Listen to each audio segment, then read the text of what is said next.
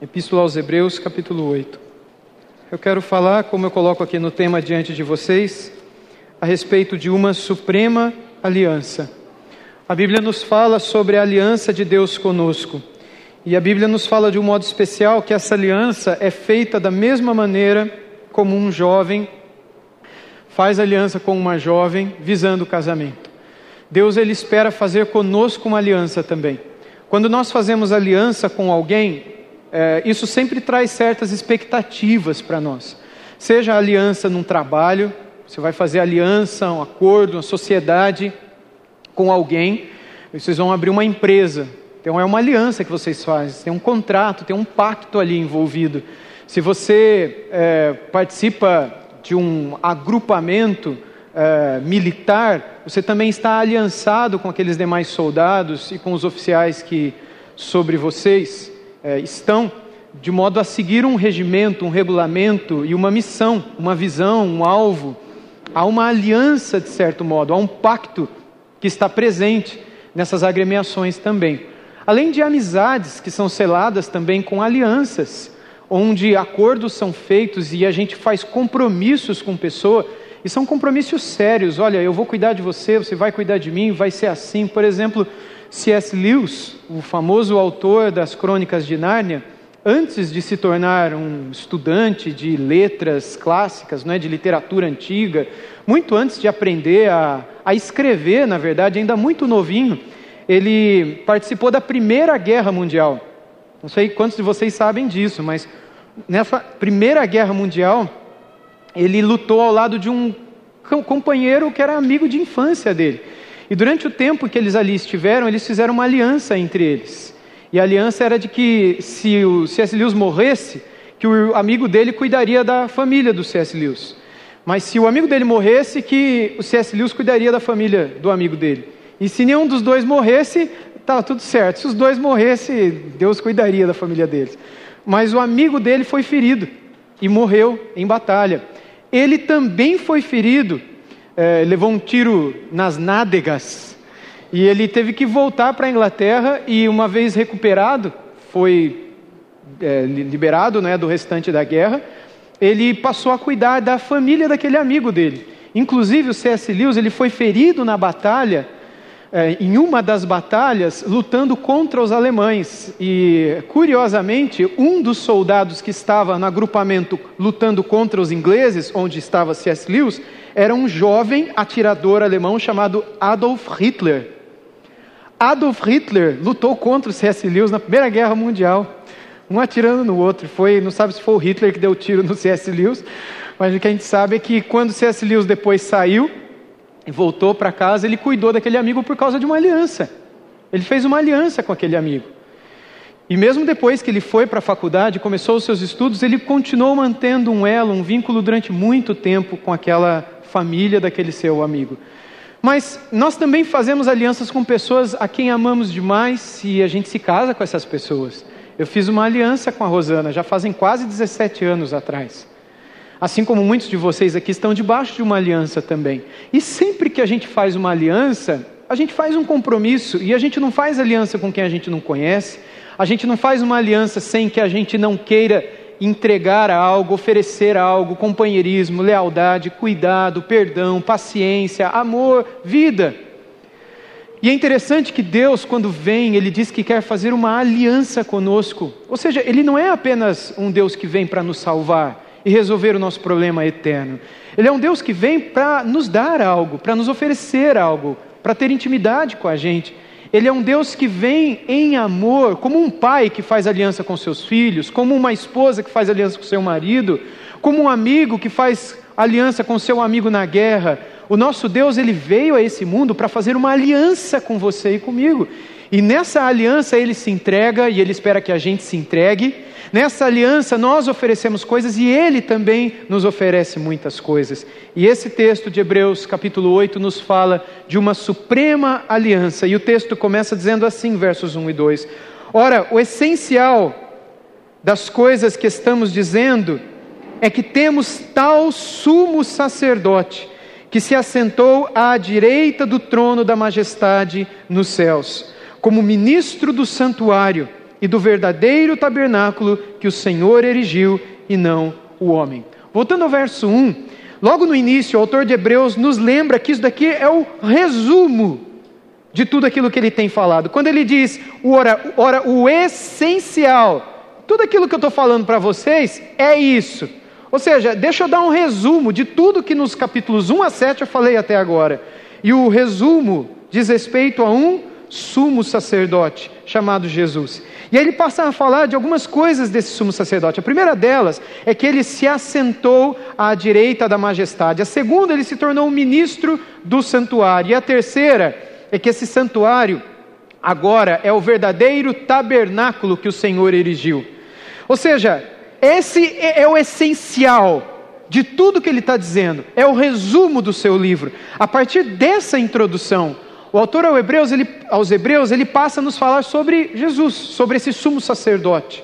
E ele mostra esses três fatores. O primeiro, mais uma vez, ele está sentado no trono. Segundo, ele é o ministro do santuário. E terceiro, ele está no verdadeiro tabernáculo. O primeiro ponto nos lembra que de quem é Jesus? Descendente. Filho de, de quem ele é filho? Ele é filho de Davi.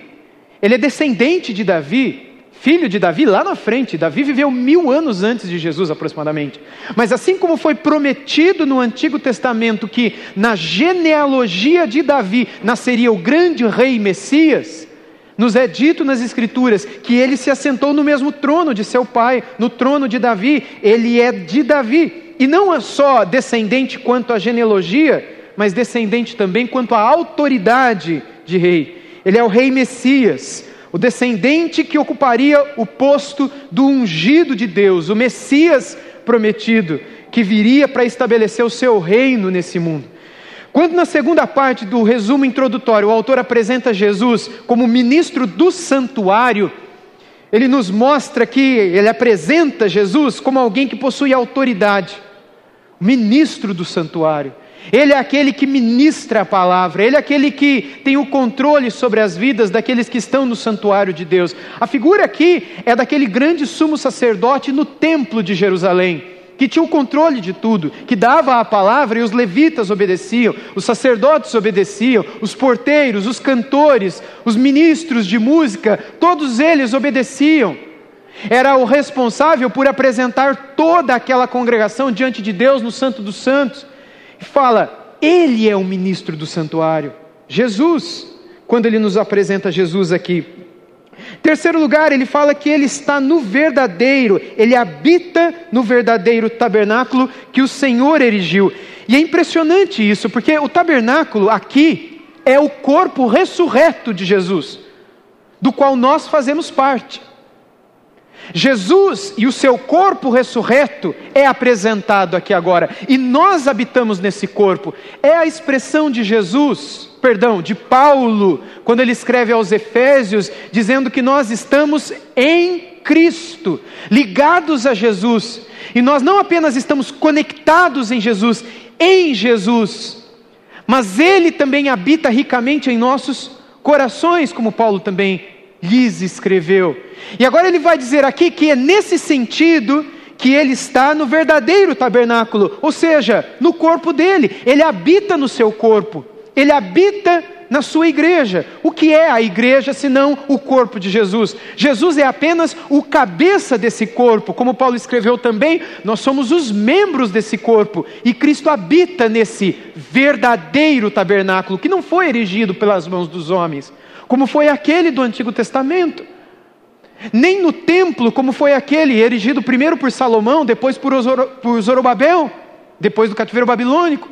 Nem por aquele reformado e ampliado no tempo de Herodes, no templo do próprio Jesus. Mas depois que aquele de Herodes foi destruído, ele reconstruiu um novo templo em três dias o templo do seu corpo, o templo ao qual nós hoje estamos ligados.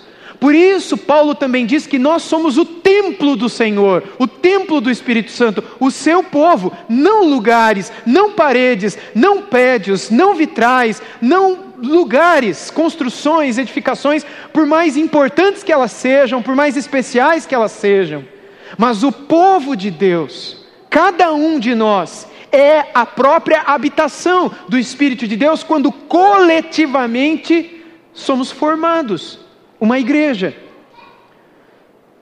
Não existe igreja sozinho. Todas as vezes que a Bíblia nos apresenta o Espírito de Deus habitando o seu povo, é sempre no plural. Eu posso dizer sim que o Espírito Santo habita em mim, mas eu não posso pensar isso vivendo sozinho em casa, achando que eu sou igreja e o Espírito de Deus habita na, habita na minha vida e eu não preciso fazer parte de uma igreja local, porque todas as vezes que a figura do Espírito Santo é apresentada como habitando no povo de Deus, isso sempre é apresentado no sentido das pessoas, coletivamente. Porque desde o início da igreja, o povo é mais importante do que o prédio, a palavra é mais importante do que a instituição. Ao longo do cristianismo, a igreja se perdeu. E depois do século VII, entrando na Idade Média, o cristianismo se perdeu. Quando, ao erigir grandes construções, magníficas construções, confundiu estas construções como se elas fossem o verdadeiro santuário esquecendo-se que, debaixo do fundamento dos apóstolos, o povo é a casa de Deus. O povo é o lugar santo e não um lugar à frente do qual, ao passar, eu faço um sinal, respeitando, porque ali é o santuário e ali está o sagrado. O sagrado é o coração do povo de Deus, muito mais importante e relevante do que lugares, altares, cruzes e quaisquer outras coisas é o povo de Deus. Estas coisas têm o seu valor, elas são símbolos, elas apontam, elas ensinam sem nenhuma dificuldade, mas elas não devem ocupar o lugar, não somente que você deve ocupar, como povo e templo e santuário de Deus, como também não pode destruir aquilo que está escrito na palavra de Deus a respeito da autoridade desse povo de Deus que é algo espetacular que a Bíblia nos ensina também. Porque uma vez que Jesus habita no seu povo, uma vez que o seu povo é o seu tabernáculo erigido pelas suas próprias mãos, a autoridade de Cristo não está em um homem especificamente reinando sobre um trono, ainda que apostólico. A autoridade não está sobre um líder pastoral ou mesmo sobre um presbitério ou um oficialato, seja ele de diáconos e bispos e pastores e seja lá o que for, mas esse poder reside sobre o corpo de Cristo, a igreja de Deus. O povo de Deus é a autoridade de Deus nessa terra, e não um homem, não um templo, não um lugar, não uma regra, mas a palavra. Não uma tradição, mas a palavra. Não o que disseram pessoas separadamente, por mais santas que tivessem sido, mas a palavra de Deus. O autor de Hebreus, na introdução aqui, está apresentando o grande valor que havia naquele povo, o povo dos Hebreus. Os hebreus que estavam afastados de Jerusalém por causa da perseguição religiosa, e estavam talvez tentados a voltar para Jerusalém, para voltar a fazer parte daquele povo todo. Judeus, o judaísmo antigo, voltar a sacrificar, voltar a guardar o sábado, voltar a guardar aquela dieta, voltar a praticar circuncisão. E eles estão dizendo aqui, ele está dizendo aqui, o autor de Hebreus, o Espírito Santo de Deus, ele está dizendo: esqueçam isso. Porque agora Deus construiu algo novo. Algo que Jesus fez no corpo dele, agora não tem mais templo, não tem mais tanto, não tem mais Jerusalém, não tem mais nada disso. Agora tem vocês. Deus erigiu esse templo. Ele reconstruiu em três dias, quando o filho dele ressuscitou, e agora tem unido pedras vivas, pessoas para fazerem parte do seu corpo, membros do seu corpo. E aí, esses membros, então, pactuados, aliançados entre si, eles são a cidade sobre o monte, eles são o corpo de Jesus brilhando e salgando esta terra. Continuando o texto, nos versos 3 a 6, ele diz: Pois todo sumo sacerdote, voltando a falar de Jesus, é constituído para oferecer dons e sacrifícios. Por isso era necessário que também esse sumo sacerdote tivesse o que oferecer. Se ele estivesse na terra, nem mesmo sacerdote seria, visto existirem aqueles que oferecem os dons segundo a lei. Estes ministram em figura e sombra das coisas celestiais, assim como Moisés foi divinamente instruído quando estava para construir o tabernáculo. Pois Deus disse: tenha cuidado para fazer tudo de acordo com o modelo que foi mostrado a você no monte. Mas agora Jesus obteve um ministério tanto mais excelente quanto é mediador de superior aliança instituída com base em superiores promessas. O primeiro verso que lemos aqui, o verso 3, diz que ele foi constituído para oferecer dons e sacrifícios. Ele quem? O sumo sacerdote. De quem que o texto está falando? Está falando de Jesus. Ele foi constituído como o sacerdote, com S maiúsculo. E é ele quem oferece dons, é ele quem oferece sacrifícios. Primeiro lugar, ele concede dons a cada um de nós, para que a gente se edifique e se abençoe um ao outro. E ele se sacrificou a si mesmo. Ele não vai oferecer outro sacrifício senão o seu próprio corpo. Ele mesmo, de um modo perfeito, para que nenhum outro sacrifício fosse necessário mais na história da humanidade. Mas ainda hoje, muitas religiões, inclusive cristãs, tendem a acreditar que é necessário que continuemos a sacrificar. É necessário continuar partindo do corpo de Cristo como se Cristo mais uma vez tivesse que ser sacrificado em nosso lugar. Por isso, justamente chamam esse lugar de altar, porque altar é lugar de sacrifício. Lugar é onde, altar é lugar onde se mata. Por que, que nós, reformados, não temos altares? Porque entendemos que o último altar que existiu se chamou cruz porque ali o último sacrifício aconteceu. Depois que Cristo foi o cordeiro sacrificado na cruz, naquele altar que o próprio Deus construiu, não existem mais altares. Isso daqui é um palco. Ou chame do que você quiser. Se quiser chamar de altar também, mas não no sentido original. Porque altar é lugar de sacrifício, não existem mais altares desde a cruz do Calvário a menos que continuemos a acreditar que Cristo continua a ser sacrificado dominicalmente em nossas reuniões. Mas nós não cremos nisso, porque cremos que Ele morreu de uma vez por todas, para salvar a todos aqueles que se arrependessem dos seus pecados e, para usar as suas próprias palavras, para que todos aqueles que negassem a si mesmos, tomassem a sua cruz e seguissem a Ele, Sua voz, Suas palavras, Seus ensinamentos. Ele se fez esse sacrifício. Ele fez de si mesmo este sacrifício.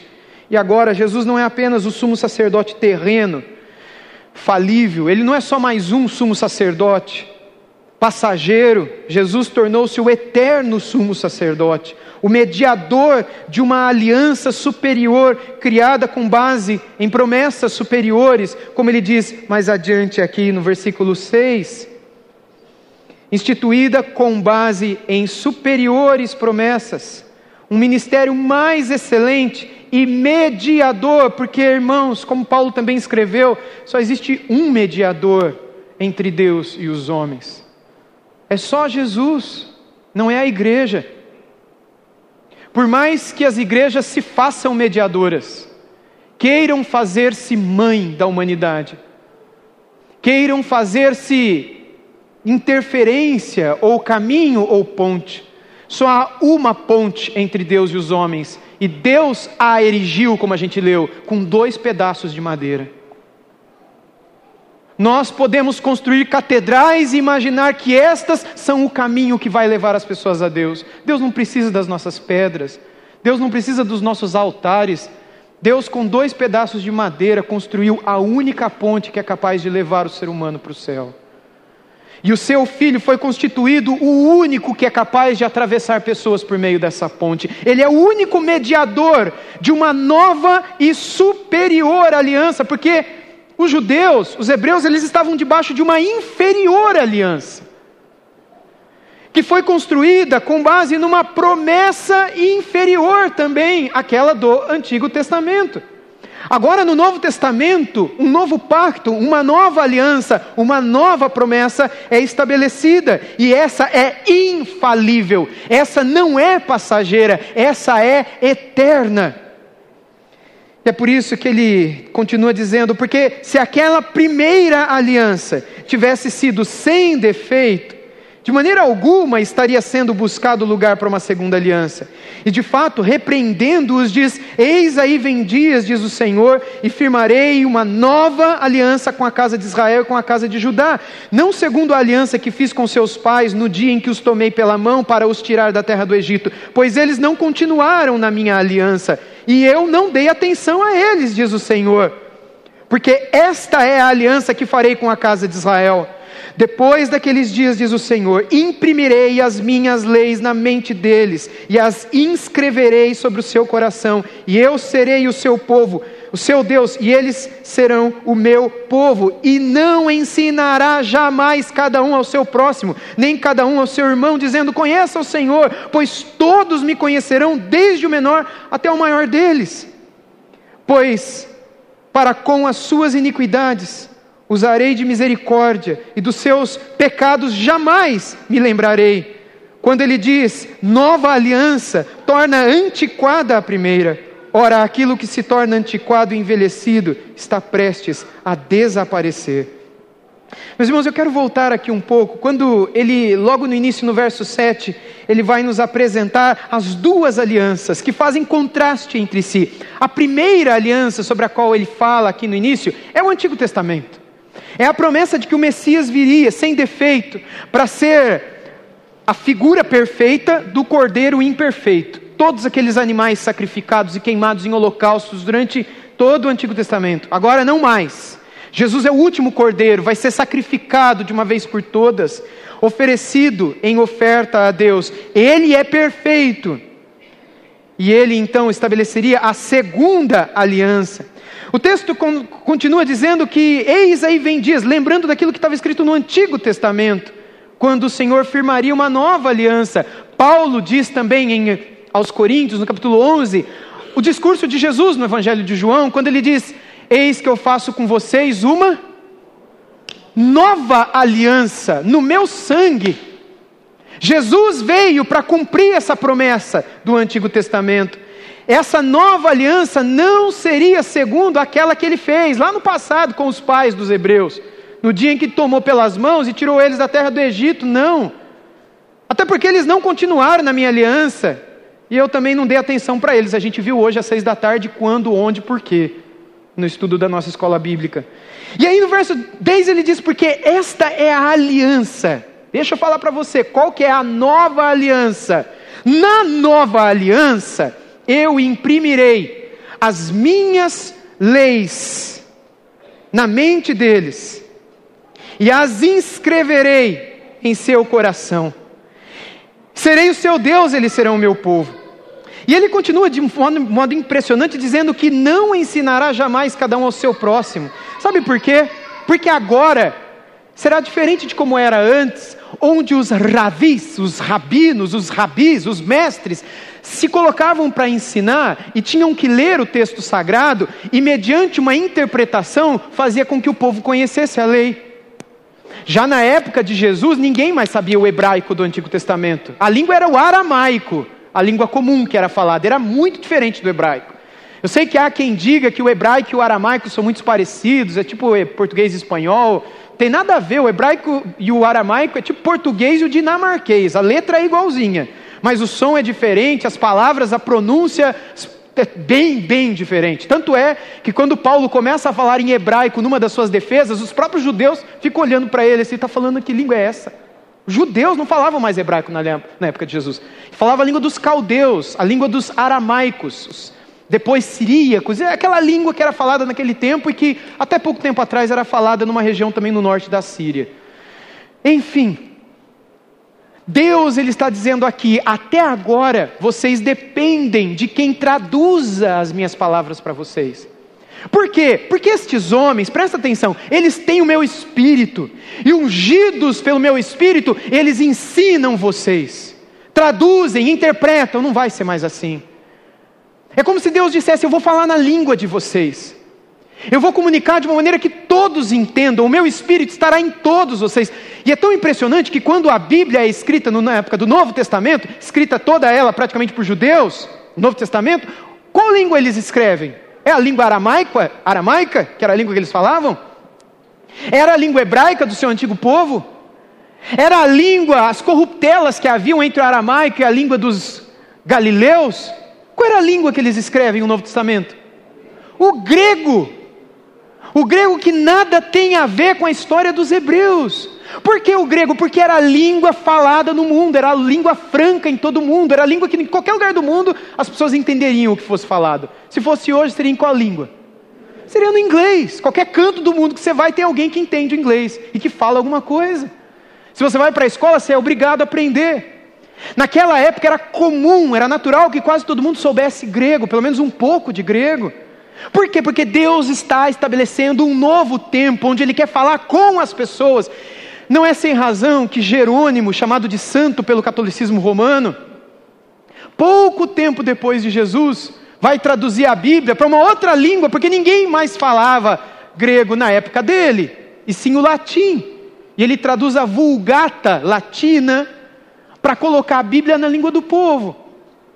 Razão pela qual, na época dos reformadores, da reforma protestante, tanto empenho se fez para colocar a Bíblia na língua do povo. João Calvino incentivando seu primo a escrever a Bíblia e traduzir a Bíblia para o francês, lançando as bases do francês moderno. Porque a língua francesa era toda desorganizada, não havia uma literatura magna, opus, que pudesse formalizar ou fundamentar. Mas a Bíblia em francês, traduzida pelo primo de Calvino, francês, foi a que lança as bases da moderna língua francesa, assim como da moderna língua alemã que tem como obra fundadora ou mãe a tradução do Novo Testamento de Martim Lutero. A própria língua alemã encontra. Por que, que os reformadores queriam traduzir a Bíblia para a língua do povo? Porque cada um podia interpretar do jeito que quisesse? Não. Não é assim. Deus deu presbíteros à igreja, deu pastores, deu líderes espirituais para que eles conduzissem o povo, mas o povo, embora não é livre para ficar interpretando do jeito que quer, o povo é livre para examinar aquilo que é interpretado diante deles. Vocês, eu, a igreja, todos, não somos livres para interpretarmos de um jeito novo, do jeito que quisermos, porque estamos sobre o fundamento dos apóstolos, sobre a história de interpretação das Escrituras. Mas nós somos livres para examinar. Nós somos livres para checar se aquilo que estão nos ensinando é de fato assim. Quantas pessoas não morreram na na história da igreja recente, quando a igreja decidiu perseguir a igreja por causa da Bíblia, por causa da tradução das Escrituras. Nesse meu livro, Visão Cristã sobre a Bíblia, que é o livro que todos os visitantes ganham quando chegam aqui pela primeira vez, eu conto um pouco sobre a história da perseguição da Bíblia, sobre como milhares de irmãos nossos perderam a sua vida por causa da tradução da palavra. Por quê? Porque entenderam que Deus, nessa nova aliança, nesse novo pacto, nesse novo testamento, quer que todos conheçam o Senhor. E o caminho para conhecer o Senhor não é a igreja, não é o pastor, não é o líder espiritual, o caminho é a palavra de Deus. Quando ela é corretamente pregada e anunciada, e o povo tem a liberdade de consultar na sua casa se aquilo que foi dito foi assim ensinado, foi assim interpretado. E não é difícil de vocês perceberem isso, porque eu sei que aqui muitos falsos mestres dizem: não, mas a Bíblia cada um interpreta do jeito que quer. Irmãos, é uma, só fala isso quem nunca leu a Bíblia. Se vocês já leram a Bíblia, vocês já perceberam que a Bíblia interpreta a própria Bíblia. Você percebe que Moisés que escreveu primeiro. Os que vieram depois dele interpretaram o jeito que ele escreveu. Depois os outros, os profetas que vieram depois do rei, depois que escreveram os salmos, interpretou os salmos, interpretou Davi, interpretou Moisés. Quando você chega no final, já no profeta posterior, os profetas menores, depois do cativeiro babilônico principalmente, quando eles vão interpretar os profetas maiores, vão interpretar os salmos, vão interpretar a lei de Moisés, é a mesma linha de interpretação. E aí nasce Jesus e começa a pregar o Antigo Testamento. Jesus interpreta o Antigo Testamento ou não? Ele inventa da cabeça dele ele tem a mesma linha de interpretação. Quando os apóstolos começam em Atos a pregar, é a mesma interpretação. Existe uma linha de interpretação que a própria Bíblia ensina para nós. Quando a gente abre o livro de história da igreja, qualquer deles, o primeiro da história, que é o livro História Eclesiástica de Eusébio de Cesareia, foi escrito lá em 300 e alguma coisa, que conta tudo o que aconteceu desde Atos até a época dele, que mostra como Pedro, por exemplo, foi morto, como Paulo foi morto, como tantos foram mártires, eles mostram como eles interpretavam a Bíblia também. Era a mesma forma. Nós chamamos isso na teologia de método de, inter de interpretação histórico literal, histórico-gramatical das Escrituras. Eu não vou explicar isso agora. Mas só para dizer para vocês: não existe esse negócio de cada um interpreta do jeito que quer. Sempre existiu, desde a Bíblia e fora da Bíblia, um jeito de interpretar. E sempre que a grande igreja, a maior parte da comunidade cristã começou a se desviar dessa forma como interpretar, Deus levanta pessoas para dizer: vamos voltar para a Escritura. Vamos voltar a ler, a interpretar e a traduzir como Deus sempre fez, na Bíblia e fora dela. Mas sempre alguns disseram não. E aí, principalmente, o fizeram dizendo: a Bíblia não pode estar na mão do povo. Por que, que a Bíblia não pode estar na mão do povo? Porque se a Bíblia não está na mão do povo, eu tenho como controlar esse povo. Eu não vou dar a Bíblia na mão do povo para que o povo possa interpretá-la do jeito que quiser. Não é a livre interpretação, é o livre exame assegurado por Atos dos Apóstolos, na palavra de Paulo sobre os bereanos, que ao elogiá-los disse que, depois de ter pregado a palavra, eles foram mais honrosos que outros porque foram examinar nas Escrituras se as coisas eram exatamente assim como Paulo as pregou. Nós somos livres para examinar as Escrituras, porque Deus quer nos ensinar.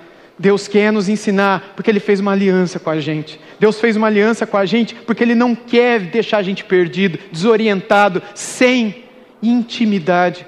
Como um marido que ama a esposa e diz para ela: amor, não é assim que a gente deve viver. Não é essa a decisão que a gente tem que tomar. Como uma mãe que ama sua filha, olha para ela e diz: Filha, não é assim que você deve agir. Não é essa a escolha certa. Eu vou cuidar de você, mas olha, a decisão correta é essa. Por que, que nós fazemos compromissos? Por que, que nós orientamos? Por que, que nós aconselhamos pessoas com quem nos aliançamos? Porque a gente quer o bem dessas pessoas. Por que, que Deus quis nos dar a Sua palavra? Porque Ele quer o nosso bem, Ele quer a nossa orientação.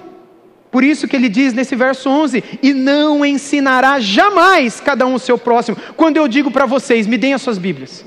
Pode trazer tudo aqui, coloca aqui em cima. Ninguém mais vai ter Bíblia em casa agora. O que eu ensinar a vocês, vocês vão receber. E vocês não me questionem mais, não questionem a autoridade do líder, não questionem a autoridade da igreja. Eu estou descumprindo o mandamento apostólico. Eu estou em desacordo com a inspiração do Espírito Santo. Eu estou fora da verdadeira igreja. Porque na única santa e imaculada igreja de Cristo Jesus, todo mundo tem Bíblia e examina a Bíblia. E esta verdadeira igreja sempre será tentada a ficar distante da Bíblia, sempre. O diabo sempre quis manter o povo de Deus longe da Bíblia, sempre. No Éden foi colocando dúvida no que Deus disse para Eva. Depois foi fazendo com que esse livro fosse esquecido, fosse abandonado ou fosse misturado com outras idolatrias de outros povos, de outras religiões. Depois esse livro começou a ser perseguido. Depois, quando irmãos quiseram traduzi-lo, pessoas queriam matar. A própria igreja foi contra. Quantos irmãos nossos não foram mortos porque quiseram tão somente traduzir a Bíblia e colocá-la na língua do povo? Hoje, a gente tem ali a Bíblia na nossa mão. Hoje a gente tem a Bíblia de graça se a gente quiser. Mas o diabo continua desejando manter o povo de Deus longe da Bíblia. E aí ele cria o WhatsApp. O WhatsApp pode manter você longe da Bíblia? Mas o WhatsApp é um problema? Não, o amor ao WhatsApp é a raiz de todos os males. O amor ao WhatsApp é a raiz de todos os males da nossa vida hoje. Não é mais o dinheiro. É porque não tinha WhatsApp na época de Paulo. Irmãos, brincadeiras à parte, hoje o diabo continua criando mecanismos para manter você longe, porque o que ele deseja não é que ninguém precise ensinar mais ninguém, não é que não são mais necessários mestres, evangelistas, profetas, pastores, não é que o dom de ensino cessou.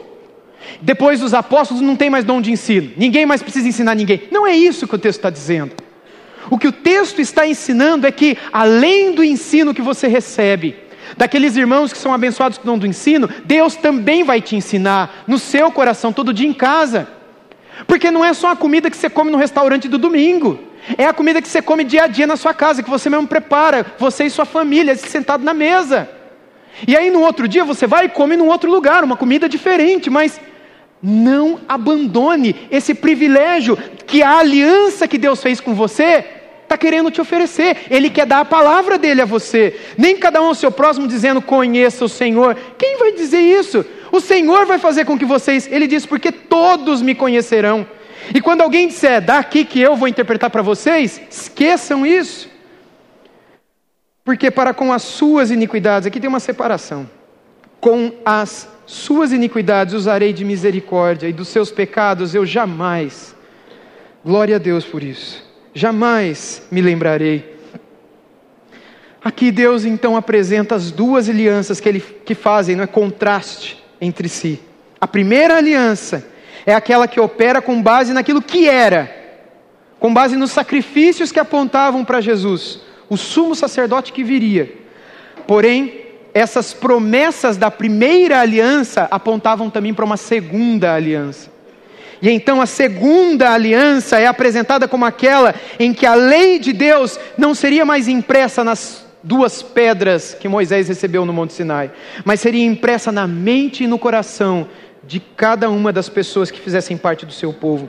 Seria o tempo em que todos seriam ensinados pelo Espírito Santo de Deus, e nesse tempo viveria-se a nova aliança, aquela feita pelo sangue de um outro cordeiro e debaixo de um novo tempo. Nesse tempo, debaixo de uma nova aliança, viveriam a seguinte promessa: para com as suas iniquidades usarei de misericórdia, e dos seus pecados eu jamais me lembrarei. Nós hoje estamos debaixo dessa nova aliança vivendo aquilo que os profetas, reis e sacerdotes do Antigo Testamento sonharam viver. E muitas vezes eu penso que, mesmo estando debaixo dessa nova, a primeira já virou antiquada, já desapareceu. Nessa nova aliança, tendo o Espírito Santo a nos guiar, nos orientar, muitas vezes nós não fazemos caso dos benefícios de estarmos aliançados com esse Deus tão amoroso. Muitas vezes nós nos esquecemos dos benefícios dessa nova aliança. A gente vive debaixo da nova aliança. O que, que significa isso na sua vida? O que significa para você que você está vivendo debaixo de uma nova aliança? O que significa viver debaixo da nova aliança para o seu futuro? Porque ele não fala de uma terceira aliança, mas ele fala do futuro daqueles que estiverem debaixo da nova aliança. O que isso significa para o seu futuro? O que isso significa para o seu presente? O que significa para vocês saberem que Deus está usando de misericórdia e que dos nossos pecados jamais Ele se lembrará? Tudo por causa de um sumo sacerdote, de um sumo pontífice, de um sumo e supremo mediador entre Deus e os homens, que com dois pedaços de madeira fez um novo e vivo caminho para o céu. Só Ele é suficiente, só Ele é verdadeiro, só Ele é o Salvador. A aliança que Jesus quer fazer conosco é uma aliança de amor, é uma aliança de comunhão, é uma aliança de cuidado, é uma aliança de intimidade. Pense em todas as boas alianças que você já fez na vida. Agora pense em uma perfeita aliança. Agora pense numa eterna aliança que é perfeita. Pense em quem está te convidando para fazer uma aliança com Ele. E louve em seu coração esse sumo sacerdote Louve em seu coração esse noivo bendito que nos chama para com ele vivermos felizes para sempre. Vamos louvá-lo. Nosso querido Deus e Pai, de nosso Senhor e Salvador Jesus Cristo, no poder do Espírito Santo nós queremos render graças e render adoração ao único que é digno de recebê-las, ao único que deu a sua vida por nós e que fez com que na sua morte nós pudéssemos encontrar a vida. e no seu sacrifício nós pudéssemos encontrar a nossa paz. Obrigado por esse noivo bendito que diante de nós se derrama para fazer conosco uma aliança, para com ele a gente poder viver comunhão, amor, cuidado, intimidade. Obrigado pelas boas novas dessa nova aliança. Obrigado porque ele se fez esse sumo sacerdote, esse sumo pontífice, essa ponte suprema e única que faz mediação entre Deus e a humanidade.